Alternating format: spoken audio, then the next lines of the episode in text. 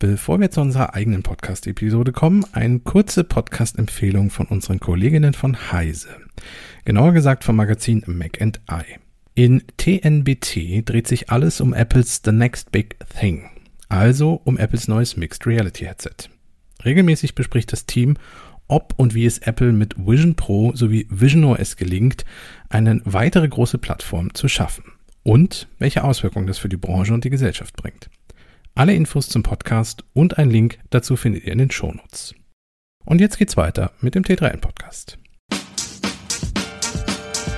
T3N interviewt spannende Gäste aus dem digitalen Kosmos. Hallo und herzlich willkommen zum T3N Podcast. Mein Name ist Caspar von Alverden und ich habe heute zwei Kolleginnen mit am Start, die mir helfen, das Thema, was wir heute besprechen wollen, äh, zu äh, ja auseinander zu dröseln und zu analysieren. Denn mit dabei haben wir einmal unsere Marketingredakteurin. Hi, das bin ich. Ich bin Josi.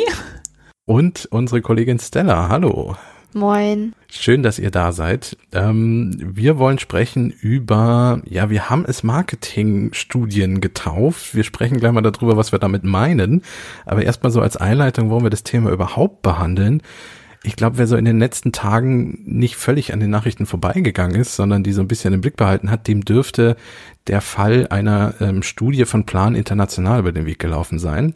Da ging es unter anderem um das Thema Männlichkeit, toxische Männlichkeit und, und auch die Sicht darauf. Und was mit dieser Studie passiert ist, was vielen Dingen in letzter Zeit passiert ist, dass so eine Diskursverschiebung stattgefunden hat. Also es geht jetzt gerade aktuell nicht mehr um die Inhalte der Studie beziehungsweise die Ergebnisse der Studie, sondern es geht um die Studie selbst.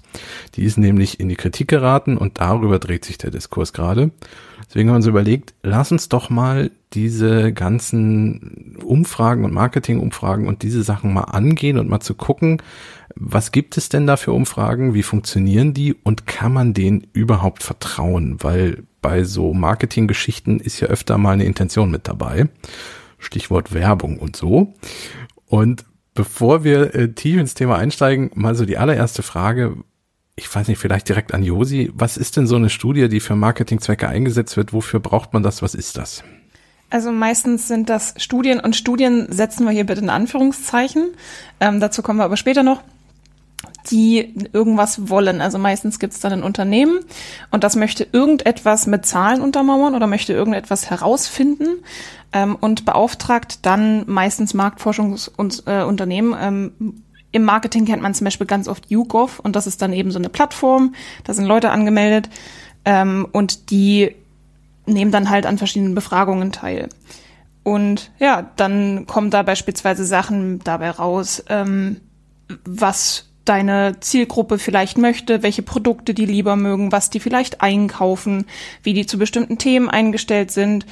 Ähm, oder du möchtest halt zeigen, wie dein Produkt gut ankommt. Man kennt das zum Beispiel äh, aus der Werbung, gerade im Fernsehen, wenn man dann irgendwie da sieht, ja, also neun von zehn Frauen würden dieses Shampoo empfehlen. Das ist zum Beispiel eine klassische ähm, Marketingstudie. Ähm, ja, und die unterscheiden sich aber sehr, sehr stark von tatsächlich echten wissenschaftlichen Studien. In welchen Punkten? Was sind die Unterschiede? Was, was unterscheidet einen, einen Wissenschaftler von einem Marketingmenschen? Na, zum ersten schon mal allein für die Motivation. Ähm, also in der Wissenschaft hast du meistens eine Forschungsfrage und dann ähm, musst du da eine wissenschaftliche Forschung betreiben. Und dann gibt's auch sowas wie Peer Review, wo andere WissenschaftlerInnen eben drüber gucken und gucken, ob das auch wirklich äh, relevant ist. Und da stecken aber meistens auch oder im Idealfall keine wirtschaftlichen Interessen erstmal hinter, sondern da geht's halt rein um den Erkenntniswert. Und bei diesen ähm, Marketingforschungen geht's dann eben darum, irgendeinen wirtschaftlichen Punkt zu machen. Da soll dann zum Beispiel herausgefunden werden, wie man eine bestimmte Zielgruppe besser bewerben kann, also mehr verkaufen kann. Es sollen irgendwie Zahlen herausgefunden werden und herausgefunden in Anführungszeichen eben, die ein Produkt besser dastehen lassen, dass das zum Beispiel x-mal besser wirkt. Ähm, oder es soll halt im Grunde einfach nur Werbung für ein bestimmtes Unternehmen machen. Ähm, und weil das aber einfach viel mehr Fälle sind. Also jedes Unternehmen möchte ja Werbung für sich machen, jedes Unternehmen möchte die eigene Zielgruppe kennen, jedes Unternehmen möchte seine Produkte bewerben. da kann natürlich nicht jedes Unternehmen wirklich eine Uni beauftragen und jahrelange Forschung betreiben.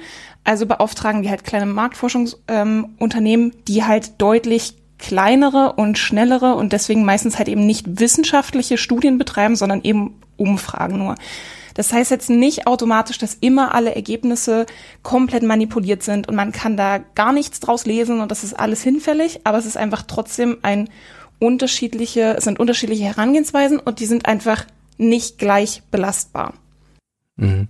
Finde ich einen guten Punkt, dass du auch gleich gesagt hast, dass das nicht automatisch heißt, dass alle Studien von denen schlecht sind. Den Eindruck wollen wir auch mit dem Podcast heute auf keinen Fall machen. Aber natürlich gibt es ein paar Punkte, auf die man achten muss. Auch wissenschaftliche Studien stehen ja auch durchaus mal in der Kritik, weil sie irgendwie daneben gingen. Auch das ist ja nicht immer perfekt. Ähm, ein Thema, was bei so Umfragen mir immer vorkommt, beziehungsweise ein, ein Stichwort, was immer vorkommt, das ist sowohl in wissenschaftlichen Studien als auch in äh, zum Beispiel einer Marketingumfrage, ist ähm, die Rolle der Repräsentativität. Da wird dann ganz oft, das wird auch als Gütesiegel dargestellt, diese Umfrage ist repräsentativ. Was ist denn damit nochmal gemeint, um uns alle irgendwie auf einen Stand zu bringen? Das ist immer ein bisschen schwierig, weil ganz oft wird Repräsentativität einfach damit gleichgesetzt, dass beispielsweise 1000 Personen, das ist eine ganz beliebte Zahl, befragt worden sind. Also, dass man da im vierstelligen Bereich ist. Das stimmt so in der Regel allerdings nicht, denn dazu müssen wir uns jetzt einmal angucken, was das eigentlich wirklich bedeutet. Vorweg, es kann natürlich sein, dass diese 1000 Personen tatsächlich repräsentativ sind. Es muss allerdings nicht so sein. Denn Repräsentativität bedeutet eigentlich, dass eine Grundgesamtheit abgebildet wird, und zwar durch eine Stichprobe. Wenn man sich das so vorstellt, beispielsweise, wir wollen eine Befragung machen der Bürgerinnen in Deutschland, dann können wir ja nicht die über 80 Millionen BürgerInnen hier befragen, sondern wir werden wahrscheinlich kleine Gruppen befragen und aus diesen Bürgerinnen eben entsprechend die Personen auswählen, die wir befragen. Das heißt, unsere Grundgesamtheit, die hat bestimmte Merkmale. Das kann beispielsweise das Alter, das Geschlecht sein. Da fängt es schon an, je nach Studie werden diese Merkmale natürlich auch festgelegt weil es gibt ja verschiedene Schwerpunkte in Studien. Das heißt, die sind auch variabel. Geschlecht und Alter sind etwas, was sehr häufig dabei ist, ist zum Beispiel auch ein ähm, Abschluss, ein Berufsabschluss, Schulbildung etc. ist auch ein beliebtes Merkmal, aber trotzdem ist natürlich auch das variabel von Studie zu Studie. Im zweiten Schritt guckst du dann, dass in dieser Menge an Menschen, die du dann ausgewählt hast, die deutlich kleiner ist, diese Merkmale in gleichem Verhältnis wiedergegeben sind. Macht ja auch Sinn, weil ich kann ja jetzt beispielsweise nicht sagen, ich habe hier 100.000 Menschen, die sind 54 Jahre alt. Es würde ja nicht passen. Das heißt, ich muss das eben runterbrechen auf eine kleinere Gruppe. Und wenn ich das habe, das heißt eine Gruppe von Menschen, die in den Merkmalen mit der großen Grundgesamtheit übereinstimmt, dann habe ich eine Repräsentativität und theoretisch kann ich das natürlich auch erreichen, wenn ich weniger als 1000 Personen befrage, wenn die eben repräsentativ für die Menschenmenge sind, die ich mit dieser Studie eben untersuchen möchte. Allerdings ist das natürlich schwer. Ja, das heißt aber vereinfacht ausgedrückt, nehmen wir mal jetzt ein ganz einfaches Beispiel. Es gibt in Deutschland ähm, rund 50,7 Prozent Frauen, zumindest war das 2018 so, laut Statistischem Bundesamt. Das heißt, die repräsentative Gruppe von 1000 Leuten, da sollte dann auch gucken, dass das 50,7 Prozent, also ungefähr die Hälfte sind, damit das einigermaßen hinkommt. Also jetzt nur bei dem Beispiel, aber es gibt natürlich ganz explizit, es kommt auch darauf an, was man fragt. Also es muss ja irgendwie auch zu der Studie passen. Da kommen wir ja gleich noch zu, weil es gibt natürlich einmal eben, dass du mit dem Aufbau beginnst, beginnst und guckst, wen befrage ich da eigentlich. Es gibt dann aber natürlich auch die weiterführenden Schritte. Wie stelle ich die Fragen? In welchem Kontext werden die Fragen gestellt? Das wirkt sich alles auf das Studienergebnis aus und kann natürlich auch ein Ergebnis verfälschen. Aber wie gesagt, dazu kommen wir ja bestimmt gleich noch. Also zusammenfassend gesagt, Repräsentativität sind nicht einfach willkürlich tausend Personen, sondern es kommt genau darauf an, wer sind diese befragten Menschen im Verhältnis zu der Gruppe, die eben befragt worden ist. Und deswegen ist es besonders wichtig, darauf zu achten. Außerdem muss man hier, das geht schon so ein bisschen über, auch die Irrtumswahrscheinlichkeit bedenken, nämlich einfach ähm, gemessene Schwankungen, die eben ähm, statistisch auftreten können. Das kann was ganz Simples sein, beispielsweise die Situation, in der ich dich befrage, mhm. oder wenn eine Befragung sich an Erinnerungen wendet, die du vielleicht hast. Vielleicht ist in deiner Erinnerung was verfälscht. Das heißt, von den Merkmalen passt du zu meiner Grundgesamtheit, aber dummerweise hast du da irgendwie was anderes erlebt, hast also doch andere Voraussetzungen. Sprich, du bist gar nicht mehr so richtig in meiner Grundgesamtheit drin, wenn das eben sehr relevant ist für die Befragung, die ich durchführe. Das heißt aber auch, das ist dann auch eine Kritik, wir reden jetzt natürlich über wissenschaftliche Studien, also über den Ansatz. Ähm, das ist eine Kritik auch von Wissenschaftlerinnen. Das bedeutet natürlich eine totale Repräsentativität zu 1000 Prozent die kannst du nicht herstellen. Und bestimmt WissenschaftlerInnen, die zuhören, die denken sich jetzt, 1000 Prozent geht ja auch nicht, es sind ja 100 Prozent. Stimmt natürlich, tut mir leid. Und vielleicht ein Punkt, den ich da noch ähm, zusetzen möchte, ist auch ganz wichtig, dass diese Personen, die da befragt werden, die sollten zufällig ausgewählt sein. Ähm, also es ist ja ein Unterschied, ähm, ob du beispielsweise vor einem ähm, Supermarkt Leute befragst oder vor einer Universität, weil von der Universität triffst du halt primär Studis und die haben natürlich aufgrund von der Bild, vom, vom Bildungsgrad und der, der, der vielleicht des, des Einkommens, das denen vielleicht ermöglicht zu studieren, ähm, einfach eine ganz andere, eine ganz andere Meinung ähm, in Klammern. Und das ist dann auch meistens ein Kritikpunkt von solchen Panels wie YouGov, weil da hast du einfach eine eingeloggte Basis an NutzerInnen, das sind immer dieselben und damit hast du zum Beispiel keine Zufälligkeit mehr in den Menschen, die an deiner Studie teilnehmen. Ja, das ist ein äh, ganz lustiger Punkt, der mir gerade wieder einfällt. Ich habe mal zwei Semester Psychologie in meinem Leben studiert, habe es dann auch schnell sein lassen. Ähm, allerdings war es damals so bei mir an der Uni, dass es Versuchspersonenstunden gab. Also die Studierenden mussten so und so viele Stunden als Versuchsperson für Experimente her äh, dienen das heißt, die Forschenden haben dann immer gerne darauf zurückgegriffen und ich habe damals immer schon nicht verstanden, das ist doch eigentlich kein, also es ist doch nicht repräsentativ, wenn man da jetzt nur Studis, die das auch müssen, in diese Studien da reinjagt. Ähm, ja, ging wohl nicht anders. Aber das ist natürlich genau dieser Punkt. So. Vielleicht war das dann mehr zu Übungszwecken möglicherweise. Ich denke auch, ich hoffe zumindest. Ja. Was, wo wir jetzt gerade drüber gesprochen hatten, was ich an der Stelle noch ergänzen wollte. Ich finde, bei Befragungen stelle ich mir persönlich immer gleich jemand vor, der geht mit dem Klemmbrett rum und fragt hier, Kästchen eins bis zehn, wie sieht's aus? Aber es gibt natürlich ganz verschiedene Befragungen. Das habt ihr eben auch angesprochen. Es gibt beispielsweise Online-Befragungen, die dann zum Teil, du gibst zwar deinen Namen an, aber die sind trotzdem anonymer, weil du sitzt vor einem Laptop, du kannst dich da durchklicken, kannst vielleicht auch mal vor und zurück.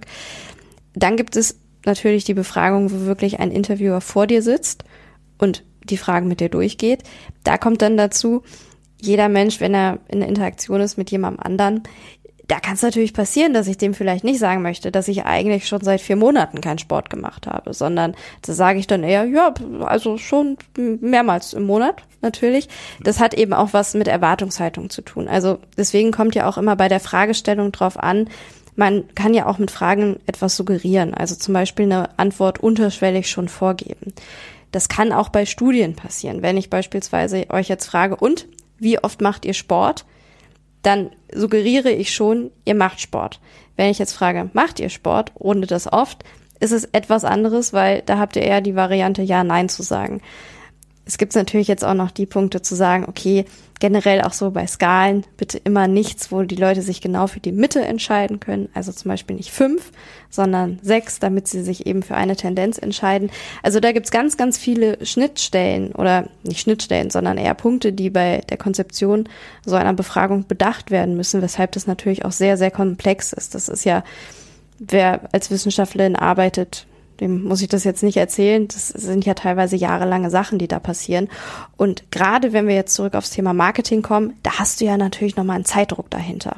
Du hast eine mhm. Zielgruppe, du hast vielleicht auch wie Josi das angesprochen hatte, ein Produkt, ähm, das möchtest du bewerben und möchtest damit auch auf die Studie Einfluss nehmen. Das heißt, alleine da verändert sich das Ganze schon und du hast meistens ja auch dann eine konkrete Fragestellung. Zum Beispiel, wenn ich jetzt ein neues Handy ähm, auf den Markt bringe, was beispielsweise klappbar ist, also ein Klapphandy, dann möchte ich vielleicht sagen, übrigens, die Gen Z, die findet das mega. Wir haben nämlich vorher eine Befragung gemacht. Also ist jetzt ein gegriffenes Beispiel. Ich habe dazu keine Befragung gesehen. Das soll jetzt keine Anspielung sein. Aber das wäre eben ein Weg zu sagen, hier, wir haben ja hier Need identifiziert. Damit kannst du natürlich auch Personen sagen, ja, Moment, dann, also ich gehöre da ja dazu, dann, dann finde ich das vielleicht, ja, also wenn die anderen, Gruppenzwang vereinfacht gesagt, und so beginnt das Ganze dann eben Einfluss zu nehmen. Und vor allem gerade diese Fragen kannst du zu Produkten kannst du super, super leicht, sehr suggestiv formulieren, indem du eben sagst, ähm, also gerade bei Werbeformaten ist das ganz oft, dass auch Plattformen ähm, quasi in Befragungen oder Studien in Anführungszeichen rausgefunden haben, wie, wie begeistert alle von diesem Werbeformat sind. Diese TikTok-Anzeige zum Beispiel, auch wie Stella sagt, Beispiel habe ich jetzt nicht im Kopf, dass das mal gesagt wurde, dass sie dann sagen, ja, also wirklich 90 Prozent der Leute finden diese Anzeigen total toll. Wenn ich aber in dieser Frage, wie toll findest du diese Anzeige, nur die Antwortmöglichkeiten mitteltoll und ganz toll hatte, aber nie sagen konnte, ich finde die voll blöd, ähm, dann finden das natürlich 90 Prozent super toll, weil es einfach bestimmte Antwortmöglichkeiten nie gab. Ja, ich möchte einmal auf den Punkt zurückgehen, den Stella gerade angesprochen hat, nämlich, dass Menschen gern auf Menschen hören. Das ist mir in, für die Recherche für diese Podcast-Episode in einem Spiegelartikel auch nochmal begegnet. Die haben sich 2018 nämlich mit ähm, Marketing Umfragen beziehungsweise mit Umfragen von ähm, kleineren Marketingunternehmen beschäftigt und da gab es viel Kritik, weil da nämlich unter anderem auch Antworten erfunden wurde, aber das ist gar nicht der Aspekt, auf den ich raus will, sondern die haben eine ähm, Studie von US-Forschern der Arizona State University in dem Artikel erwähnt und die haben ein Experiment gemacht und zwar haben, geht es in dem Fall um Handtücher in Hotels. Jetzt denkt man sich, was will der jetzt von mir? Handtücher in Hotels, was hat das jetzt mit Studien zu tun? Ähm, und zwar ist es so, dass die Wissenschaftlerinnen Experiment versuchen wollten herauszufinden, wie man Hotelgäste dazu bringt, ihr Handtuch mehrfach zu benutzen. Wir kennen das alle. In Hotels liegen ein, zwei Handtücher rum. Der Zimmerservice kommt einmal am Tag und wechselt die dann aus. Ähm, und dann ist das für die Umwelt zum einen nicht so gut, weil so ein Handtuch ist auch beim zweiten Mal noch völlig okay. Ähm, also das ist ein Aspekt und natürlich auch ein Kostenaspekt. Wenn die Hotels nur noch die Hälfte äh, an Handtüchern waschen müssen, ist das natürlich für die auch günstiger. Also hat man zwei Varianten versucht. Man hat einmal versucht, mit Schildern in den Hotelzimmern an das Umweltbewusstsein der Hotelgäste zu appellieren. Also genauso wie ich es gerade getan habe und gesagt habe, hier, guck mal, wenn wir das nicht so oft waschen müssen, ist das super für die Umwelt. Und die Variante zwei, äh, sie haben ein Schild aufgehängt, auf dem stand, fast 75 Prozent aller Gäste benutzen ihr Handtuch mehr als einmal. Also sie haben quasi auf die anderen Menschen gezeigt. Und das Ergebnis, überraschenderweise, 35 Prozent der Hotelgäste, die dieses Umweltschild gesehen haben, haben ihr Handtuch mehrfach benutzt. Und 44 Prozent, die dieses Schild, mit denen die anderen Gäste machen das übrigens auch, Schild gesehen haben, die haben das Handtuch dann zweimal benutzt. Das heißt, es hat deutlich mehr gewirkt zu sagen, guck mal, die anderen finden das gut und machen das, als zu sagen, das ist für die Umwelt eine gute Sache. Und die Menschen, die im Marketing arbeiten und die uns gerade zuhören, die werden den Effekt kennen. Das nennt sich im Marketing nämlich Social Proof und deswegen steht auf ganz vielen Produktseiten beispielsweise 77 andere Menschen mögen das, weil das ist genau ähm, derselbe Effekt, ja. Ich glaube, wo wir das auch alle kennen, sind natürlich Kosmetikprodukte, weil es da sehr weit und sehr verbreitet ist. Weil gerade wenn es um das Thema Körperpflege, um Aussehen, um Schönheit geht, was ja auch von anderen bewertet wird, vertrauen wir auch ganz gern auf andere. Wenn da selbstverständlich steht, dass beispielsweise das Shampoo, das Duschgel als besonders für gut befunden für trockene Haut wird, dann vertrauen wir darauf, weil wir müssen es ja auch, und das ist ja auch was Menschliches, wir müssen ja Dinge vereinfachen. Wir haben ja in der Schnelligkeit, mit der wir Kaufentscheidungen manchmal treffen müssen, zum Beispiel wenn wir jetzt in einer Drogeriekette in einem, in einer Filiale stehen, nicht die Möglichkeit, irgendwie noch groß bei einer Suchmaschine den Begriff reinzugeben und zu schauen, welche Inhaltsstoffe da sind, sondern wir brauchen schnell Möglichkeiten, Dinge einzuordnen, um Entscheidungen dieser Art zu treffen. Und da finden wir Studien natürlich klasse. Mhm. Nun habt ihr, aber jetzt haben wir jetzt schon mehrfach gesprochen über so Umfragen, die zum Beispiel zu Produkten sind, wo es darum geht, ganz klar das Produkt auch mit bisschen damit zu bewerben. Es gibt ja noch so eine zweite Kategorie von Marketingumfragen, die, wo, wo mir vor ein paar Tagen auch wieder eine äh, entgegengekommen ist, nämlich von Firmen, die zu dem Bereich, in dem sie tätig sind, eine größere Umfrage irgendwie machen. Zum Beispiel ist mir jetzt begegnet der State of the Work Report von Slack indem sie dann ähm, über 18.000 Menschen irgendwie befragt haben, die Slack nutzen und daraus dann ein, ein kleines Paper aufbereitet haben. Oder was uns als Journalistin eigentlich fast täglich begegnet, sind die berühmt-berüchtigten Bitkom-Umfragen. Also der Branchenverband der Telekommunikationsunternehmen führt eigentlich inzwischen zu fast jedem Thema eine Umfrage durch. Ich habe eben mal geguckt, was da gerade so ein Thema ist. Da ist einmal ein Klimaschutz durch digitale Technologien äh, und das zweite Thema war dann der Einsatz von ChatGPT in Unternehmen. Ähm, klar ist natürlich da der Sinn und Zweck, dass die Leute das Unternehmen immer mal wieder mit erwähnen, aber warum, also da muss man sich auch an die Nase fassen, weil ich das an die eigene, weil ich das gerade gesagt habe, Bitkom kommt uns wieder um. Warum finden wir das so schön, diese aufbereiteten Studien? Du meinst jetzt die Perspektive als Journalistinnen? Genau, den einmal den Blick, warum benutzen wir das auch häufig so oft? Da müssen wir uns absolut an die eigene Nase fassen. Das, was ich eben gesagt habe, vereinfacht gesagt mit einem Shampoo, gilt natürlich auch für uns. Wir wollen ja Zusammenhänge vielleicht auch manchmal einfacher formulieren und wir freuen uns über Möglichkeiten, Dinge einzuordnen. Und wenn uns dann ja natürlich jemand eine Studie zu einem Thema, was wir als spannend erachten, auf den Tisch legt, schauen wir uns die an und möglicherweise nutzen wir die Studie auch, berichten darüber und sorgen dann natürlich damit auch für Reichweite für das jeweilige Thema. Und genau. unabhängig davon berichten wir ja auch teilweise über Themen. Also jetzt zum Beispiel aktuell, es ist Juni, es ist Pride Month und da ist ja im Marketing ja auch riesige Frage, positionieren wir uns da irgendwie? Ähm, nur haben wir im, im, aus dem US-amerikanischen Raum ewig gehört, dass es da Boykotte gibt. Dann sind auf Twitter irgendwelche Leute laut, die das nicht mögen und auf der anderen Seite gibt es eine queere Community, die Unterstützung möchte. Und da möchte ich als Redakteurin natürlich auch nicht einfach so sagen, ja, also Leute, macht das mal, das wird schon irgendwie klappen, das wird super. Ich brauche ja auch irgendwas, um meine These auch zu belegen belegen. Ähm, und die einzigen Anhaltspunkte, die ich da habe, sind eben solche Umfragen, auch wenn die nicht immer 100 Prozent ähm, haltbar oder belegbar sind. Und auch gerade solche Themen, ähm, da sagt auch jede Befragung was anderes. Mal sind es 30 Prozent, die ne, ähm, wo, wo angeblich junge Leute Haltung fordern, mal, sind es 70 Prozent. Also da gibt's auch keine, keine Einheitlichkeit. Aber das sind eben die einzigen Befragungen, die einzigen Hinweise, die ich habe, um tatsächlich meinen LeserInnen irgendwie was zu bieten und zu sagen, diese Befragung gibt es, das ist das Einzige, was ich euch liefern kann. Es geht nur darum, dann eben damit besonders vorsichtig umzugehen und damit man sich auch hinterher nicht angreifbar macht und zu schauen, repräsentativ oder nicht, wer wurde da befragt, in welchem Zeitraum wurden die Leute befragt, damit du auch einen Bezug herstellst. Und vor allem einfach, dass man mit dem Wort Studie auch aufpasst. Ähm, aus Marketing-Sicht ähm, ist es super, super gut, überall das Wort Studie drauf zu klatschen, ähm, weil Studie, wie du schon gesagt hast, klingt nach Wissenschaft, äh, klingt nach faktisch fundiert, klingt nach Autorität, kann man glauben. Ähm, und auf der anderen Seite, als Journalistin muss ich eben gucken, ähm, Slack nennt das eine Studie, und dann muss ich eben gucken, ist es eine Studie wirklich wissenschaftlich repräsentativ oder ist es eine Befragung, die mir Hinweise liefert zu einem Thema.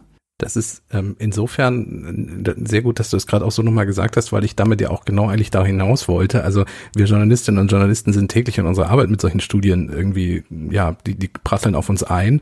Und wir sind ja auch dankbar dafür, weil Vistala ja auch gesagt hat, dass da so Informationen drinstehen. Und, und auch Josi hat das ja gesagt, aber wir müssen in unserer Arbeit ganz genau auf einige Punkte achten. Und das ist, glaube ich, etwas, was den Leuten da draußen auch hilft, wenn man sich diese Punkte anguckt, weil jetzt ist ja die Frage, also wir haben einmal so Studien, die zum Thema Produkte sind, da weiß ich immer nicht genau, kann ich dem irgendwie glauben oder nicht. Dann haben wir sowas wie Firmen, die Umfragen machen, um ihren Namen irgendwie zu erwähnen oder so. Trotzdem sind diese Studien ja nicht alle irgendwie falsch oder schlecht, sondern man kann ja auch durchaus Dinge davon verwenden, tun wir ja auch.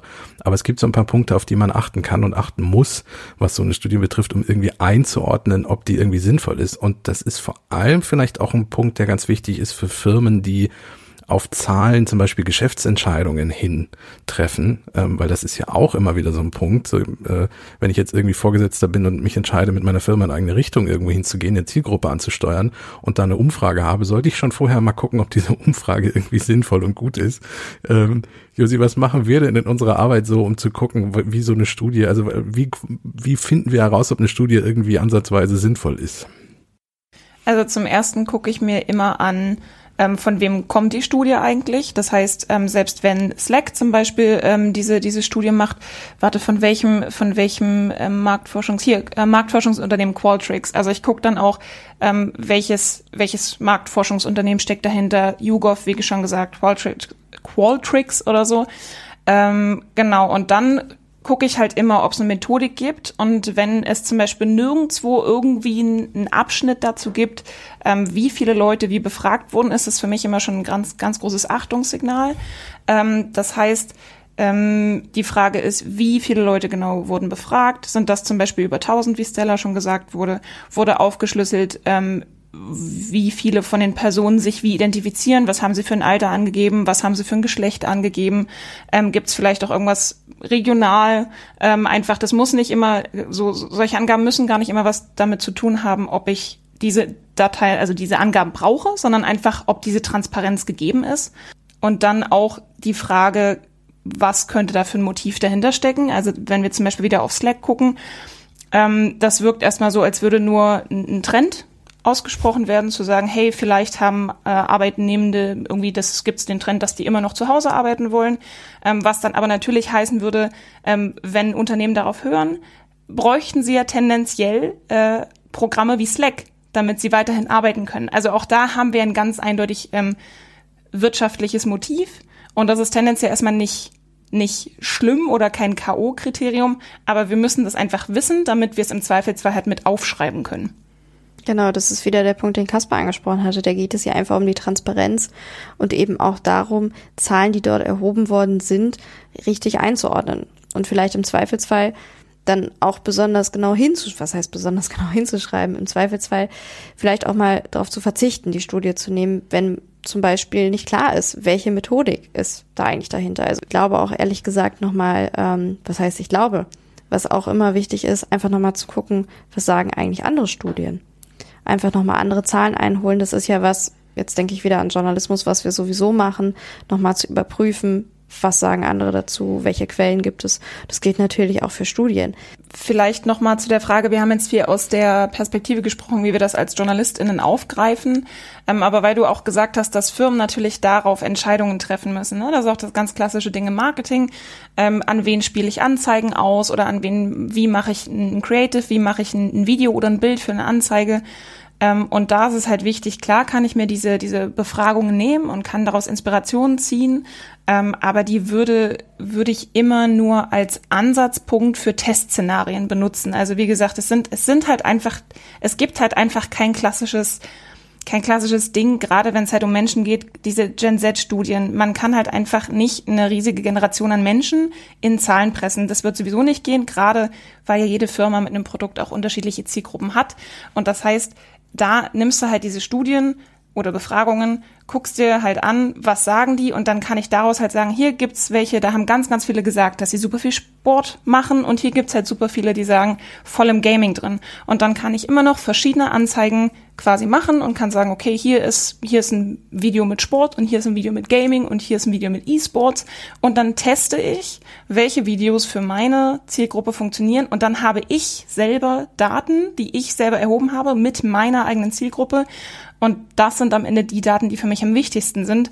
Das heißt aber, ich muss, also ich muss halt das Geld in die Hand nehmen, den ein oder anderen Test selber zu machen. Ich kann darauf halt nicht blind vertrauen. Das sind eben Anhaltspunkte. Und gerade wenn wir eben bei so Themen sind wie dem Pride Month, es ist hart, gerade im Bereich Marketing, wo man sagt, wir möchten alles so datengetrieben wie möglich machen. Es kann auch einfach sein, dass es das nicht gibt, dass ich bei solchen gesellschaftlichen Themen einfach entscheiden muss, was sind meine Produkte, was ist meine Zielgruppe, wie jung oder wie alt sind die, wie politisch sind die und vor allem, was sind die Kernwerte meiner, meines Unternehmens. Und wenn meine Kernwerte halt sind, dass ich divers und offen und team und supportive bin, dann muss ich halt einfach im Zweifelsfall in den sauren Apfel beißen und muss da Support aussprechen an die Community oder so. Ähm, auch wenn dann der ein oder andere dann auf Twitter einen Shitstorm ein anfängt oder vielleicht irgendwer mit einem Boykott droht. Aber dann muss ich halt entsprechend meiner Marke und dem, was ich weiß, was tun, weil es gibt da keine Studien, die mir im Voraus genau voraussagen können, was passiert. Das gibt's halt einfach nicht. Das kann ich immer erst im Nachhinein merken. Ähm, ja, ich versuche mal die, die, die vergangene halbe Stunde einmal nochmal ganz kurz zum Schluss zusammenzufassen. Also, wir haben gesagt, ähm, so Studien, die Marketingzweck im Hintergrund haben, sind erstmal nicht alle verkehrt, sondern es kann durchaus auch Informationen da drin stecken, wenn die nämlich gut gemacht sind.